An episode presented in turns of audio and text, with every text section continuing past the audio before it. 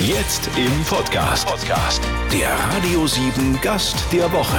Persönlichkeiten ganz persönlich mit Chrissy Weiß in einem Fernsehstudio in Hamburg hinter den Kulissen mit Moderator Kai Pflaume. Ich finde, hinter den Kulissen eines Fernsehstudios, das hatte ich mir irgendwie spannender vorgestellt. Wo genau sitzen wir?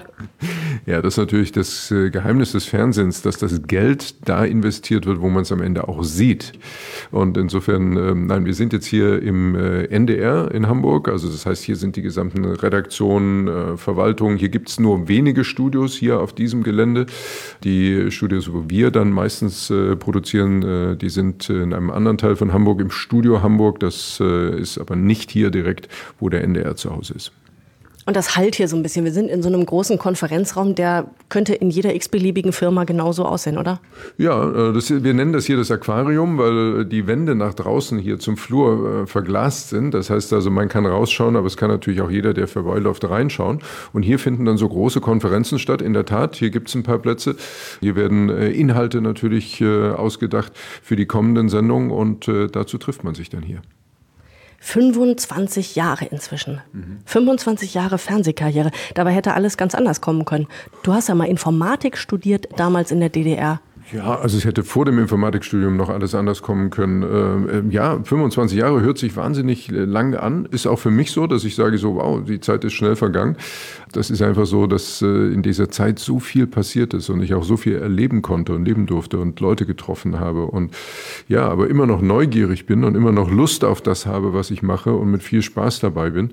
Und insofern ist es für mich eigentlich fast unerheblich, wie viele Jahre es schon waren und wie viele Jahre noch kommen. Ich habe immer gesagt, ich mache das so solange ich Spaß dran habe und die Leute mich auch sehen wollen. Das ist ja der andere Faktor, der auch noch dazu kommt. Bisher läuft es aber noch. Ja, ja, ja, es läuft ganz gut. Es läuft ganz gut. Vielleicht äh, momentan sehr gut sogar. Was wolltest du denn ursprünglich mal werden? Als allererstes, äh, als Kind wollte ich tatsächlich Müllmann werden. Diese Technik der Müllautos hat mich sehr begeistert. Und es war natürlich total lässig, dass die Müllwagenfahrer dann hinten eben auf dem Auto am Trittbrett stehen konnten, sich äh, nur mit einer Hand festgehalten haben beim Fahren. Und äh, das hat mich sehr begeistert. Also insofern war das mein erster Berufswunsch. Aber dieses Informatikstudium hat mit dem ursprünglichen Müllmann-Ding ähm, äh, ja nichts mehr zu tun gehabt. Nee, nee, da kamen noch ein paar Sachen dazwischen. Ich wollte irgendwann mal ins Hotel, weil ich das irgendwie auch spannend fand. Also so, ne, der trifft sich irgendwie immer die ganze Welt. Und ähm, ja, dann irgendwann kam so der Punkt, dann habe ich Abitur gemacht und dann musste ich mir dann überlegen, was äh, könnte ich denn studieren? Und das war ja alles noch in der DDR. Und ähm, dann äh, war Informatik gerade ein ganz neuer Studiengang. Und dann habe ich gedacht, das ist was, was eigentlich auch ganz systemunabhängig ist. Und dann habe ich ein Informatikstudium angefangen. Dann bist du 89 aus der DDR geflohen. Das hat sich ja gar nicht mehr gelohnt, im Herbst 89 aus der DDR zu fliehen. Naja, also zu dem Zeitpunkt, als ich aus der DDR weg bin, war das noch nicht so absehbar, wie sich das dann alles entwickelt. Das war Ende September, genau der 28. September 89 da hätte die Entwicklung noch in alle Richtungen gehen können. Und äh, insofern, ich glaube, für mich und meine persönliche Entwicklung war das ein ganz wichtiger Schritt, dass ich diesen Weg gegangen bin, über Ungarn in den Westen. Das war eine Entscheidung ohne Rückfahrkarte. Und ähm, das macht natürlich was mit dir. Also das, daran wächst man eben auch, ne, wenn man äh, für sich solche Entscheidungen trifft. Insofern habe ich das nie bereut, aber ich habe mich natürlich auch riesig gefreut, dass dann im November 89 die Mauer gefallen ist und ähm, plötzlich alles wieder so war, äh, wie man sich vielleicht immer gewünscht hat. Ne? Was hat denn die Mama gesagt, als du gegangen bist? Was haben denn die Eltern gesagt? Das muss doch ein naja, wichtiger Mama, Moment gewesen sein. Mama, die Mama wusste das zu dem Zeitpunkt gar nicht, weil ähm, wir in, also ich hatte das mit meinem Vater besprochen und wir haben dann äh, gemeinsam gesagt, äh, dass es besser ist, wenn wir es meiner Mutter vorher nicht sagen weil es für sie natürlich extrem schwierig gewesen wäre, weil sie sich wahrscheinlich natürlich auch viele Sorgen gemacht hätte. Dann haben wir gesagt, wir sagen es ihr erst, wenn es alles gut gegangen ist und wenn ich dann äh, in Frankfurt äh, bei meiner Tante angekommen bin, dann werden wir es ihr sagen. So, und dann ging ein paar Jahre ins Land und dann warst du Kandidat bei einer Fernsehshow, die hieß Herzblatt. Mhm. Ähm, Herzblatt war natürlich zu der Zeit eine absolute Kultsendung, äh, noch moderiert von Rudi Carell. Ähm, ich war in Frankfurt äh, in der Mittagspause in der Fußgängerzone unterwegs mit einem Freund zusammen und ähm, dann kam eine junge Frau zu uns und äh, sprach uns an und sagte, hier, ähm, ihr kennt doch Herzblatt und wir suchen da neue Kandidaten und äh, hättet ihr da nicht Lust mitzumachen? Ja, wir haben es kaputt gelacht. Und ja, dann war ich einer von drei Kandidaten. Und das Prinzip war ja denkbar einfach. Auf der einen Seite äh, sitzt ein Mann oder eine Frau, dann kommt eine Wand und dann kommen eben, wenn ein Mann da sitzt, drei Frauen, wenn eine Frau da sitzt, drei Männer auf der anderen Seite. Und dann stellt diese einzelne Person Fragen an die drei und muss sich danach für einen entscheiden. Und dann steht man sich hinter der Wand gegenüber und dann geht die Wand weg. Ich Warst glaube, du es? Hat sie sich für ähm, dich entschieden? Sie hat sich für mich entschieden, ja. Und äh, es gibt auch bis heute noch einen losen Kontakt. Ähm, War ihr denn zusammen danach? Ist das was geworden? Nee, wir waren nicht wirklich zusammen. Nee. Dieser Ausschnitt ist wahrscheinlich einer der Ausschnitte des bayerischen Fernsehens, der am häufigsten bis heute wiederholt wurde. Denn äh, zu jeder Gelegenheit, wenn ich irgendwo in einer Sendung zu Gast bin, äh, dann wird der Ausschnitt natürlich wieder rausgekramt. Herzblatt war tatsächlich der Startschuss. Da hast du zum ersten Mal deine Nase ins Fernsehen gehalten, oder? Und dann Moderationscasting und dann mhm. ging's los. Also ich habe vor Herzblatt die ersten Moderationserfahrungen schon gesammelt. Da habe ich kleinere Karaoke-Shows moderiert und sowas alles. Also dann kam Herzblatt und danach reifte vielleicht dann so der Gedanke, dass ich das irgendwann mal beruflich machen könnte. Und ähm, dann ähm, habe ich so verschiedene Dinge versucht und ähm, das hat aber nicht so richtig funktioniert. Also jetzt wirklich proaktiv bin ich auf äh, Leute und auf Sender zugegangen und wie das dann manchmal so ist, dann ähm, hatte ich eine Moderation in Frankfurt und dann kam eine Frau zu mir nach der Moderation und sagte, Mensch, wir suchen Kandidaten für eine neue Show bei RTL und das wäre doch was für dich. Und dann habe ich gesagt, hm, pass mal auf, die nächste Show, in die ich gehe, ist meine eigene. Ja, und da hat sie mich angeguckt und hat wahrscheinlich gedacht, was ist denn das für ein Trottel? Und dann bin ich tatsächlich äh, über sie dann zum ersten Moderatorencasting eingeladen worden. Und dann kam das dritte Casting und das war das Casting für Nur die Liebe zählt. Da sind, glaube ich, 40 Leute gecastet worden und ich war der vierte am ersten Tag und äh, kam da hin und äh, hatte am Abend vorher noch äh, irgendwie eine, eine, Moderation bis tief in die Nacht und äh, war ganz schön müde und musste nach Köln fahren. Und äh, ich glaube, so diese Lockerheit, ähm, die hat dann vielleicht auch dafür gesorgt, dass es da dann gut funktioniert hat. Und ja. Ja, und warum nur die Liebe zählt? Heulen garantiert am Sonntagabend über Jahre im deutschen Fernsehen für Kai Pflaume der Durchbruch gewesen ist. Verrät er gleich. Kai Pflaume, der Mann, der in Deutschland jahrelang jeden Sonntagabend uns alle zu Tränen gerührt hat, mhm. mit Nur die Liebe zählt. In meiner Wahrnehmung bist du echt damit berühmt geworden, ne? Ja, nur die Liebe zählt war meine erste, meine erste Fernsehshow und äh, die gab es 18 Jahre. Das ist ja wirklich eine wahnsinnslange Zeit. Und damit sind zwei Generationen groß geworden. Und äh, das spielte tatsächlich ja auch im täglichen Leben so eine große Rolle. Denn wenn man irgendwie ähm, entweder Stress hatte mit jemand oder jemanden gesucht hat, sich in jemanden verliebt hatte und nicht mehr wusste, wie man ihn äh, wiederfinden soll, ne, dann hat spätestens der zweite Freund oder die zweite Freundin gesagt, ja, dann musst du zu nur die Liebe zählen, die machen das für dich. Das waren so Dinge, die waren so ganz normal. Und äh, ich glaube, das war so das Geheimnis. Äh, nur die Liebe zählt gehörte einfach so zum Leben dazu. Das war ganz normal. Das war nicht das Fernsehen, was weit weg ist, sondern wir sind ja zu den Leuten nach Hause gekommen und äh, haben äh, nicht gesagt, wenn du was von uns möchtest, dann musst du zu uns ins Studio kommen. Ja, dieses Nahbare, glaube ich, ne? Genau. dieses Nahbare, ja, und die Emotionen. Ja, ne, das, äh, Emotionen gehören zur Liebe natürlich dazu. Und äh, da wurde natürlich eben auch geweint äh, aus sehr unterschiedlichen Gründen. Es gab ja auch sehr unterschiedliche Geschichten in der Sendung. Und äh, ich denke, das ist so, dass, äh, das spüre ich ja auch bis heute. Ne? Also selbst äh, Jüngere, äh, die dann sagen, ja, das habe ich als Kind immer mit meiner Mama geschaut oder so. Ne? Da ist eine Erinnerung mit verbunden. Und, und das ist natürlich etwas Besonderes. Und ich glaube, das hat natürlich eben auch mich sicherlich äh, großer, großer äh, Teil dann auch äh, geprägt. Aktuell sehen wir dich äh, im Vorabendquiz. Wer weiß denn sowas? In der ARD zum Beispiel. Du moderierst unter anderem die große Samstagabendshow, klein gegen groß natürlich. Welchen Traum hast du denn noch? Was würdest du denn gerne noch mal moderieren? Also ich habe sicherlich in den 25 Jahren, die ich jetzt Fernsehen mache, schon so viel mehr erreicht, als ich mir je erträumt habe, dass ich eigentlich momentan in der Situation, bin, wo ich sage, boah, ich habe so viele tolle Projekte. Also du hast gerade gesagt, klein gegen groß. Äh, wer weiß denn sowas? Ähm, dann äh, haben wir kaum zu glauben hier im NDR-Fernsehen, ne, was äh, mittlerweile auch schon deutschlandweit durchaus äh, ein hohes Kultpotenzial entwickelt hat. Ähm, also damit ist mein, mein Terminplan auch mehr als äh, ausgefüllt. Ich muss ja wirklich immer gut schauen, dass ich das alles unter einen Hut kriege und äh, dass ich auch am Ende auch die Aufmerksamkeit für jede einzelne Sendung noch habe. Ich glaube, das Geheimnis ist schon ein bisschen auch, ähm, dass ich inhaltlich sehr tief in den einzelnen Projekten auch drin bin, auch in den Vorbereitungen äh, sehr tief involviert bin. Und dafür braucht man natürlich Zeit. Also ähm, ich weiß am Ende, wenn wir ins Studio gehen und wenn wir diese Sendung produzieren, aufzeichnen, ganz genau, warum wir das so und nicht anders machen, weil ich eben auch in der Entstehung beteiligt war. Und ich denke, das ist ein ganz wichtiger Punkt, dass man nicht einfach als Moderator kurz vor der Sendung kommt und so, was habt ihr euch ausgedacht, äh, zeig mal her, ich äh, erzähle euch da jetzt was dazu und fertig. Ne? Also das ist für mich äh, mehr. Das ist äh, auch eine Leidenschaft. Es geht gar nicht nur um die Moderation, sondern es geht eben auch um die Inhalte, um die redaktionellen Inhalte. Wie soll ich sagen? Du wirkst immer wie Schwiegermutters Liebling, darf ich das sagen? Du bist, du bist doch Deutschlands Schwiegersohn Nummer eins. Naja, also ich hoffe, meine eigene Schwiegermutter würde das unterschreiben. Ne? Also ich bin ja jetzt auch schon ein paar Jahre verheiratet und äh, das sind nicht wenig, also auch schon über 20 Jahre verheiratet. Ähm, ist, ist ja auch nicht mehr so häufig, äh, ne? also dass, dass Ehen auch so lange halten und äh, habe das auch nie bereut, äh, geheiratet zu haben und ähm, bin da sehr dankbar für, meine Frau kennengelernt zu haben und so wie wir diese, diese einzelnen Schritte äh, auch gemeinsam gegangen sind und äh, welche Wege wir da so beschritten sind und so. Das äh, war immer toll und ist es bis heute. Und ich habe mal im, im jugendlichen Überschwang, habe ich irgendwann mal gesagt, weil ich kenne natürlich das seit vielen Jahren, dass man immer äh, dann versucht so, ja, Schwiegermutters Liebling und das ist, liebt man ja in Deutschland, ne, so ein bisschen mit äh, Schubladen zu arbeiten. Und da habe ich irgendwann mal im jugendlichen Leichtsinn gesagt, ja, mei, wo willige Mütter sind, sind auch willige Töchter.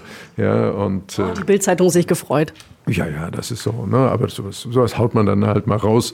Und äh, ich glaube, wenn man sagt, äh, ein prädestinierter Schwiegersohn, dann ist das ja eigentlich ein tolles Kompliment. Wenn es jetzt viele Mütter gibt, die sagen, äh, Mensch, also wenn du jetzt so einen wie Kai Pflaume mit nach Hause bringen würdest, das wäre doch toll. Und die Töchter dann auch noch sagen, ja, stimmt, ja, aber Mai, den gibt es halt nur einmal und der ist ja äh, schon verheiratet, äh, dann ist das doch äh, grundsätzlich sehr positiv. Und du hast eine maximal große Zielgruppe erreicht, das ist hervorragend. Ich, man hat aber so das Gefühl, du bist so, das ist natürlich auch so ein bisschen Image-Sache ähm, und Außenwirkung, aber man denkt, du bist so, so fehlerfrei. Keiner ist fehlerfrei. Ich singe schon Helene Fischer. Ich glaube, ich glaube, fehlerfrei. Also ohne Macken, weißt du? Ja, das ist ja immer so die Frage, was, was bezeichnet man als Macke? Und, äh, Welche hast du denn? Welche würdest du denn selbst bezeichnen? Also, was sind so, was sind so richtig schlimme Macken? Bist du unordentlich? Nee. Hm fragst du, befragst du deine Frau, wo die Butter ist, bevor du selber guckst? Nee. Bringst du den Müll raus? Ja, wenn er voll ist. Machst du den Garten? Ja, wenn es nötig ist. Also ich sag mal so, ich habe ich hab schon. Bist du, du, bist, ja. was, du, bist so, du bist so gut für diese Welt. Ja, aber es gibt, gibt ja, so ist es. Ja, aber gibt ja keine andere. Äh, nein, es ist so, äh, ja, das ist immer so. Gerade natürlich äh, für für Journalisten ähm, ist das ja erscheint es dann oft immer so langweilig. Ne? Also soll ich mich jetzt in der Öffentlichkeit betrinken ähm, oder irgendwelche Leute schlagen, nur dass man nicht behaupten könnte, ich wäre jetzt irgendwie nett und fehlerfrei. Ähm, also ich habe bestimmt auch meine Macken, aber ich, also vielleicht jetzt nicht so im klassischen Sinne. Das mit dem Betrinken klappt hier heute nicht, denn die haben uns nur eine Flasche Sprudel hingestellt. Ja, genau, Medium. Hm? Kai Pflaume. Ich muss Sie das noch mal ganz kurz fragen. Welche Geschichte steckt hinter dieser Appenfingerkuppe? Welcher Finger ist ab? Vorne der Zeiger. Rechte da, der rechte Zeiger ist ab. Zeiger. Und zwar ein ganz schönes Stück ab. Ja, Was ist passiert? Ist der ganze, die ganze Fingerkuppe. Also das Gelenk ist noch da, aber die Fingerkuppe fehlt. Ja, das ist tatsächlich äh, das Ergebnis äh, der vielleicht ersten Erfahrung mit dem weiblichen Geschlecht. Ähm, wir waren bei äh, Freunden meiner Eltern. Du warst wie alt? Ich war zwei Jahre alt. Und ich habe mit der Tochter im Keller mit dem Kaufladen gespielt. Und da habe ich ein paar Sachen eingekauft. Und äh, dann wollte ich äh, meiner Mutter zeigen, was ich eingekauft habe. Und äh, dann bin ich die Kellertreppe hoch. Und ähm, sie ist dann äh, an mir vorbei auch die Kellertreppe hoch und ist raus aus der Kellertür und hat die Tür so angelehnt und ich wollte die Tür wieder aufmachen und habe in äh, den Türschlitz gefasst, wo ich das Licht gesehen habe. Das war aber leider die Seite, wo die Tür äh, an der Wand angeschlagen war, also wo die Scharniere waren. Und als ich da meine Finger drin hatte, hat sie von draußen zugedrückt. Das ist ja ein Albtraum. Ja, und äh, dann sind die Finger natürlich noch super klein und super weich. Und äh, ja, so, dann war, der, war die Fingerkuppe einfach zerquetscht. Und äh, da gab es dann äh, nicht mehr viel Möglichkeiten. Und da hat man die dann, hat man die dann offensichtlich so abgemacht und hat es dann so vernäht. Und ja gut, wenn man es nicht weiß, fällt es gar nicht weiter auf, finde ich. Nee, das fällt auch in der Tat gar nicht so auf, weil viele Leute sind immer überrascht, wenn sie dann irgendwie, wenn das darauf kommt und sie dann hingucken und sagen, ah, das habe ich ja noch nie gesehen, auch Leute, die mich tatsächlich lange kennen, was aber sehr lustig ist, wenn ich jemand anderen treffe, dem auch eine Fingerkuppe fehlt, was ab und an mal vorkommt, ähm, dann sehe ich das immer sofort. Ah, du hast ein Auge dafür. Ja, weiß gar nicht, ob man da so drauf guckt oder ähm, also es ist auf jeden Fall nicht so, dass man das so übersieht. Vergangene Woche ist wieder jemand getroffen. Ja. Es gibt doch, es gibt auch unterschiedliche äh, Möglichkeiten, eine Fingerkuppe zu verlieren. Das sind aber das alles Schauergeschichten. Sagen, Treffen, also den ich da getroffen habe, das war allerdings in einem Sägewerk. Also da ist das, äh, ist das schon erwartbarer. Hat aber nur eine gefehlt. Ah, zweieinhalb. Ei, ei, ei, Moderator Kai Pflaume. Beruflich kennen wir dich, privat lernen wir dich gerade ein bisschen kennen. Du hast zwei Söhne, die sind beide schon aus der Pubertät raus in ein, zwei Sätzen, wie war's? Wie viele graue Haare haben sie dir beschert? Das war eigentlich, also Pubertät bei unseren Söhnen war überhaupt kein großes Problem. Also sie sind jetzt 17 und 20. Ähm, das war wirklich unkompliziert. Also ich glaube, das sind so äh, die Momente, wo man dann dankbar ist, dass man Söhne hat und keine Töchter. Ähm, das haben wir so um uns herum äh, bei anderen deutlich schlimmer erlebt. Wie ist das für die Jungs ähm, Zeit ihres Lebens gewesen mit so einem prominenten Papa? Ich glaube, es war für unsere Söhne nie ein Problem. Also wir haben das, das ist ja auch zu Hause kein Thema. Ne? Also außer, dass sie hier und da ähm, mich dann mal im Fernsehen gesehen haben und das natürlich von vornherein ja auch wussten, dass das mein Beruf ist und so hat das bei uns nie eine Rolle gespielt. Also ich komme ja nicht nach Hause und bin der Mann vom Fernsehen. Da läuft auch keine Kamera, wenn du in der Küche also schnippelst. Also in dem Moment, wo ich nach Hause komme, bin ich, äh, bin ich Papa und äh, dementsprechend macht es dann keinen Unterschied. Und ich denke, das ist halt so die Frage, wie man damit umgeht und äh, wir sind da eben immer auch sehr zurückhaltend mit umgegangen, auch äh, im Umfeld unserer Jungs, also wenn es mal irgendwas in der Schule gab oder so. Ja, gehst du ja. zu Elternabenden? Ja, ja, klar, gehe ich da. Also auch zu Schulveranstaltungen und so. Und das ist dann irgendwann auch ganz normal. Also man, man weiß das dann und auch die, die Freunde oder die Mitschüler wissen das dann. Aber irgendwann gewöhnen die sich dann auch dran und dann, äh, dann ist das eben auch nicht mehr irgendwie eine große Attraktion. Ich stelle dir Philosophiefragen jetzt, wie immer mhm. an dieser Stelle. Ähm, Im Grunde sind es Entweder-Oder-Fragen. Also die, die, Philosophie steckt äh, ähm, äh, dahinter, für was du dich im Leben entscheidest, mhm. bei der Auswahl, die du jetzt kriegst. Füller oder Kugelschreiber? Füller. Stilles Wasser oder Sprudel? Stilles Wasser. Deswegen hat keiner von uns diese Flasche hier angerührt, die hier steht. Medium. Zelten oder All-Inclusive? Früher gerne Zelten, mittlerweile auch mal All-Inclusive. Apple oder Android? Ähm, ich habe tatsächlich beides.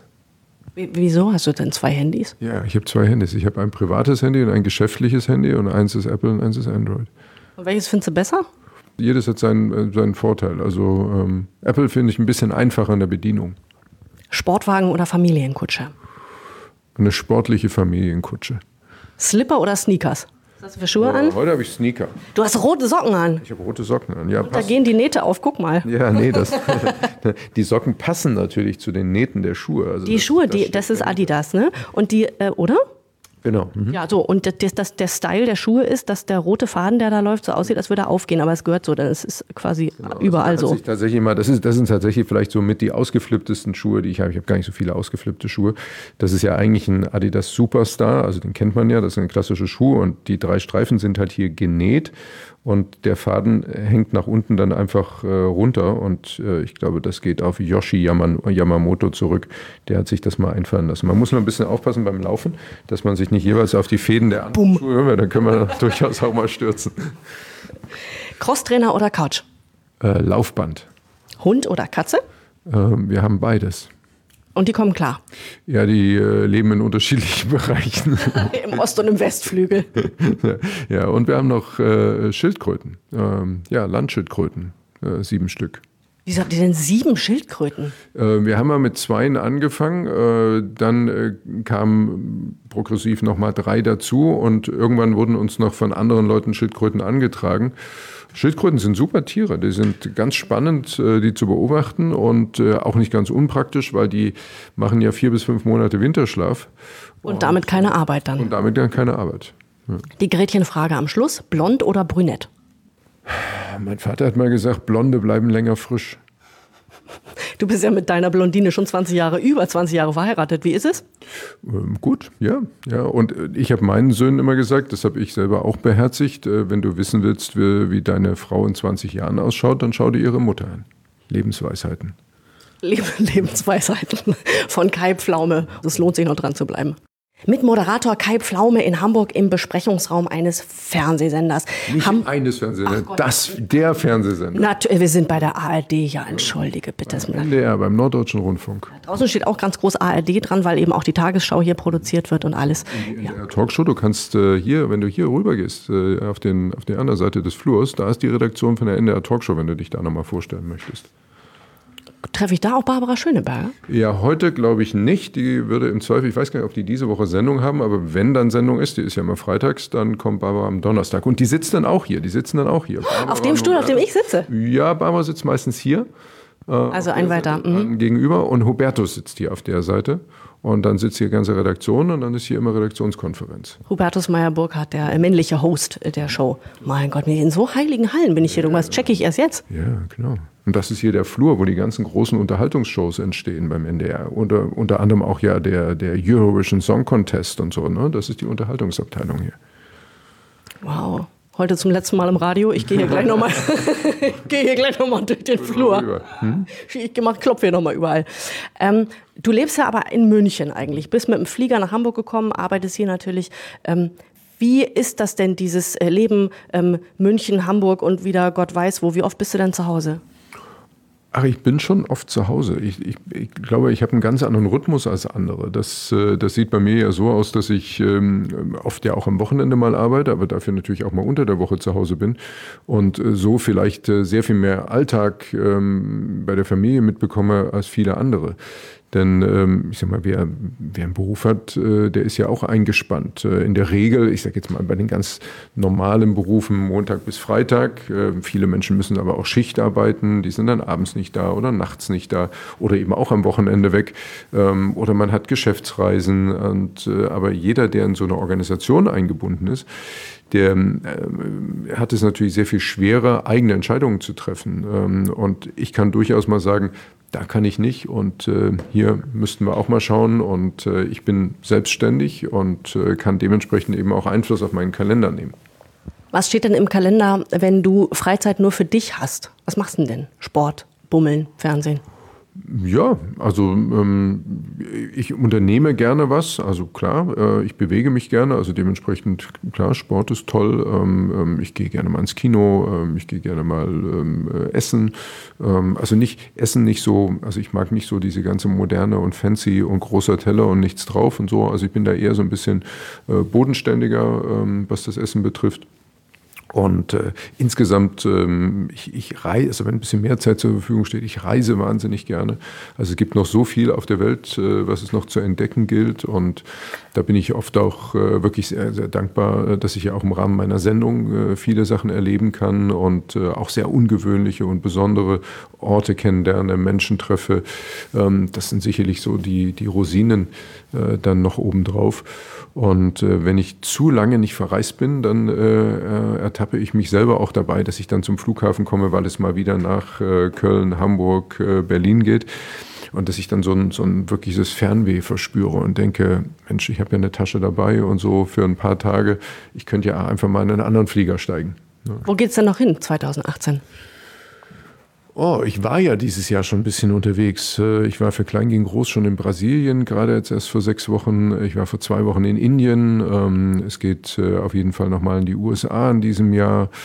Ähm, aber es gibt natürlich auch ein paar Sachen, ähm, also so die ganze Ecke Australien, Neuseeland, so das kenne ich noch gar nicht. Das wird sicherlich auch bald mal kommen. Ähm, überlegen, was es gibt in Südamerika noch eine ganze Menge äh, Flecken, ähm, die mich reizen, die ich noch nicht gesehen habe. Also Südamerika, Argentinien, Chile zum Beispiel. Ähm, aber habe auch schon ein bisschen was gesehen. Ja, aber die Welt hält noch einiges bereit. Also ich glaube, da muss ich mir keine Sorgen machen, dass es keine, keine Reiseziele mehr für mich gibt. Aber, aber es sind auch immer wieder super Erfahrungen, die man macht. Und ich glaube, das ist auch so, dass, äh, wenn ich so darüber nachdenke, was unsere Kinder vielleicht auch am nachhaltigsten geprägt hat, würde ich schon sagen, dass es dann eben auch viele Reisen waren. Also ähm, verschiedene Kulturen kennenlernen und äh, andere Dinge sehen, andere Dinge erleben. Das ist schon was, was sehr prägt ein reiselustiger Kai Pflaume, der ähm, Familienmensch ist, wenn ich das mal so ähm, als Fazit ziehen darf. Du widersprichst mir, wenn du das anders siehst.